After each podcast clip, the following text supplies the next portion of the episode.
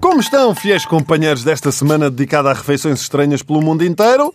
Hoje vamos abordar algo que geralmente todos nós comemos como entrada, ou ao pequeno almoço, ou lanche, no fundo a qualquer hora. Queijo.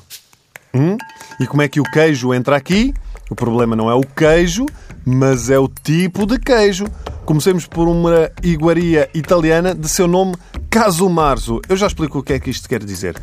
O Caso Marzo é um queijo de cabra grande, muito bonito, que durante o seu processo de maturação e fermentação abre-se um buraquinho.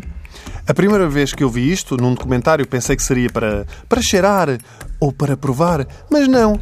É para deixar entrar as moscas que deixam lá as suas larvas. E o queijo só se pode comer enquanto as larvas estão vivas dentro do queijinho. Daí o nome caso marzo, que quer dizer literalmente queijo podre. Portanto, se forem a um restaurante e apanharem uma larva no queijo, deixem-se de mariquices que podem estar a degustar uma iguaria. Está bem? Tal como se estiverem na Alemanha a provar o Milbankasse. Milbankasse é uma espécie de queijo fresco que depois é deixado a repousar em cima de quê? De ácaros. Sim, ouviram bem, ácaros. Como se não bastasse, o que acontece é que os ácaros libertam no seu cocó uma substância que torna o queijo uma iguaria. Hum, que saboroso! Há estabelecimentos portugueses que são muito bons a produzir este queijo e nem sabem. Há até quem diga que o queijo tem benefícios para a saúde porque quem o come não tem alergias. Não tem alergias, nem tem companheiro, com certeza, porque ninguém quer beijar a boca desta pessoa. Pior, só quem provasse o epoisse. O epoisse é um queijo que cheira tão mal que foi proibido em transportes públicos.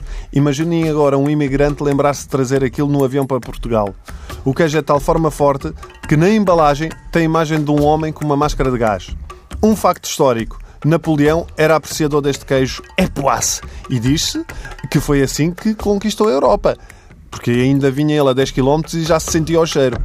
Só para terminar, fiquem com esta. Em 2011, em Nova Iorque, uma instalação artística de seu nome, a Loja da Senhora do Queijo, ofereceu aos seus visitantes três tipos de queijo para provarem. Seria tudo normal se os queijos não fossem feitos com leite de três mulheres.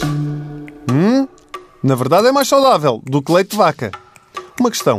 Se uma das mulheres fosse de Setúbal, o queijo continuaria a ser de azeitão?